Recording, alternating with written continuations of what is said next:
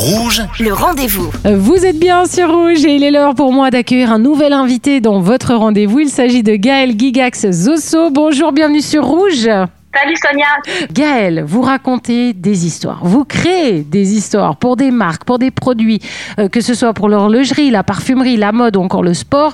Vous faites ce qu'on appelle du storytelling. C'est quoi au juste le storytelling? Alors le storytelling, si on prend de manière littérale, ça veut dire raconter des histoires, que ce soit pour des marques, des personnes ou des produits. Et en fait, c'est vraiment euh, jouer, utiliser positivement euh, le pouvoir des mots, parce que les mots ont du pouvoir sur soi et ils en ont aussi sur les autres. C'est vraiment raconter toutes sortes d'histoires.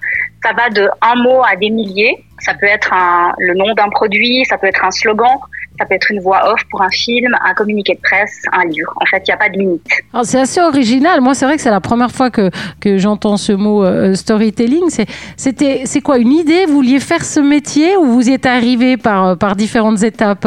Alors euh, finalement, je pense que c'est quelque chose qui m'a toujours habité. Je suis fille unique et c'est vrai que j'avais beaucoup de personnages imaginaires dans mon enfance. J'ai aussi beaucoup écrit. À l'école, au gymnase, j'ai eu euh, une prof de français qui était incroyable, qui m'a donné vraiment le goût de la lecture et de l'écriture. J'adorais les dissertes en philo et en français. Et puis ensuite, euh, j'ai fait des études de droit qui m'ont donné vraiment ce côté euh, de rigueur des mots, euh, de recherche, de, de se baser sur les faits, d'avoir un discours qui est authentique. Et puis ensuite, ben, mon parcours m'a amené euh, vers la communication, où là, ben, j'ai développé plus le côté créatif euh, de, de ces mots, et puis euh, peut-être plus poétique ou magique finalement. et, et vous avez euh, pas mal évolué hein, dans les marques de, de luxe notamment. Et puis un jour, vous avez eu une discussion avec votre fille. Et là, vous avez une nouvelle idée d'écriture. Vous voulez nous raconter cet épisode? Euh, elle avait 4 ans, Jade avait 4 ans, et puis elle m'a demandé quel était mon métier, donc j'ai dit que je faisais du storytelling, donc j'écrivais pour des marques, donc d'une certaine façon j'écrivais pour des grands, pour les adultes. Et puis euh, là elle m'a regardé, puis elle m'a dit mais pourquoi t'écris pas pour les enfants? Et puis ça paraissait tellement simple et évident dans ses yeux et sa bouche que je me suis dit ben finalement pourquoi pas, donc je me suis lancée dans ce projet un peu fou d'écrire un livre pour enfants. C'était un, un nouveau projet mais qui, qui reste une histoire de mots avant tout. Ça n'a pas vraiment changé en fait, c'est juste une continuité. Et euh, à propos des- d'histoires d'enfants, vous, vous qui êtes habitué à créer des histoires, pourquoi on s'en souvient? Des histoires euh, d'enfance Alors en fait, c'est vrai qu'on utilise beaucoup les livres pour euh, véhiculer des messages auprès des enfants jeunes. Euh, on a aussi beaucoup d'histoires de famille dont on se rappelle tous, même si c'est des choses qu'on n'a pas vécues. Et en fait, pour moi, les ingrédients qui font qu'on se souvient particulièrement de ces histoires, c'est parce qu'il y a des émotions. On se sent connectés à l'histoire qu'on nous raconte et puis elles font sens en fait et elles nous donnent un univers qui nous permet de comprendre des choses euh, euh, de la vie finalement ou d'où on vient.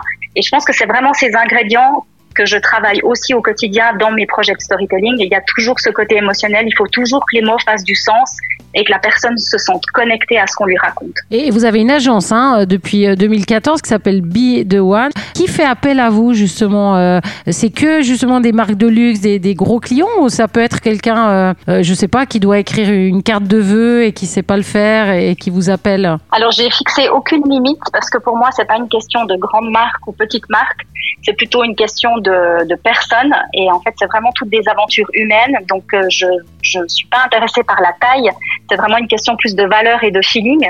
Donc je mets aucune limite. Donc c'est vrai que bah, mon parcours professionnel fait que j'ai pas mal de grandes marques qui font appel à mes services, mais pour moi, j'ai fait des, fois des petits projets pour des pour des personnes à titre individuel.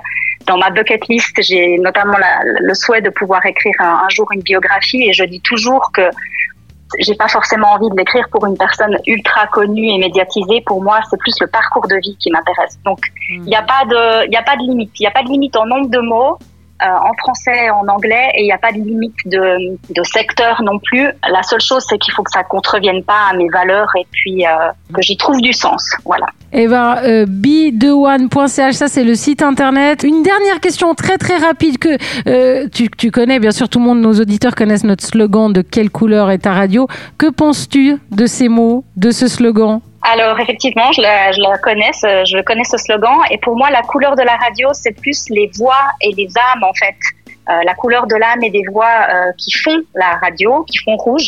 Donc pour moi, euh, quelle, est, quelle est la couleur de votre radio? Elle est rouge, mais elle est rouge parce qu'elle est aussi passionnée que toi, Sonia. Ah, bah disons, merci beaucoup, Gaëlle Gigax, d'avoir été euh, notre invité sur rouge 3 www.bideone.ch. Merci, bonne continuation à toi, Gaëlle. Merci. À toi aussi. Et moi, je vous rappelle que si vous avez manqué une information, eh bien cette interview est à retrouver en podcast sur notre site rouge.ch. Le rendez-vous.